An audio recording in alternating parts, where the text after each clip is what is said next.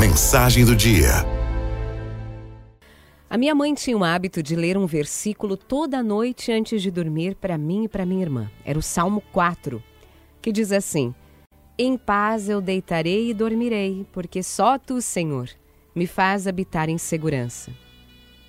Mas a bênção e a boca de gratidão não se limitavam ao nosso pré-sono. Quando nossa mãe vinha ao nosso quarto nos acordar para ir para aula, ela também vinha com outro versículo na ponta da língua. Era o Salmo 3.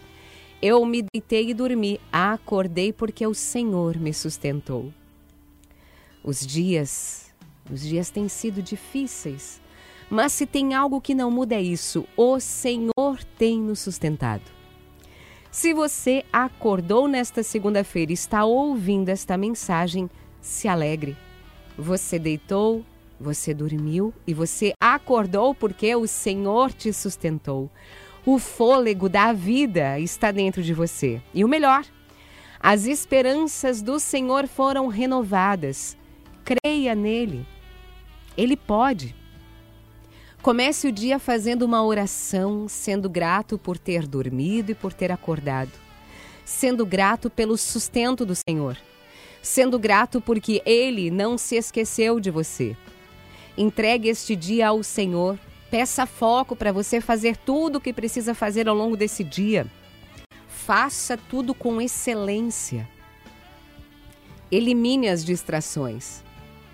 Peça para o Senhor te dar discernimento sobre os seus negócios, sobre as pessoas que vão surgir hoje ao longo do seu dia, com quem você vai se relacionar. Que Ele te direcione em cada passo que você precisa dar hoje e por fim.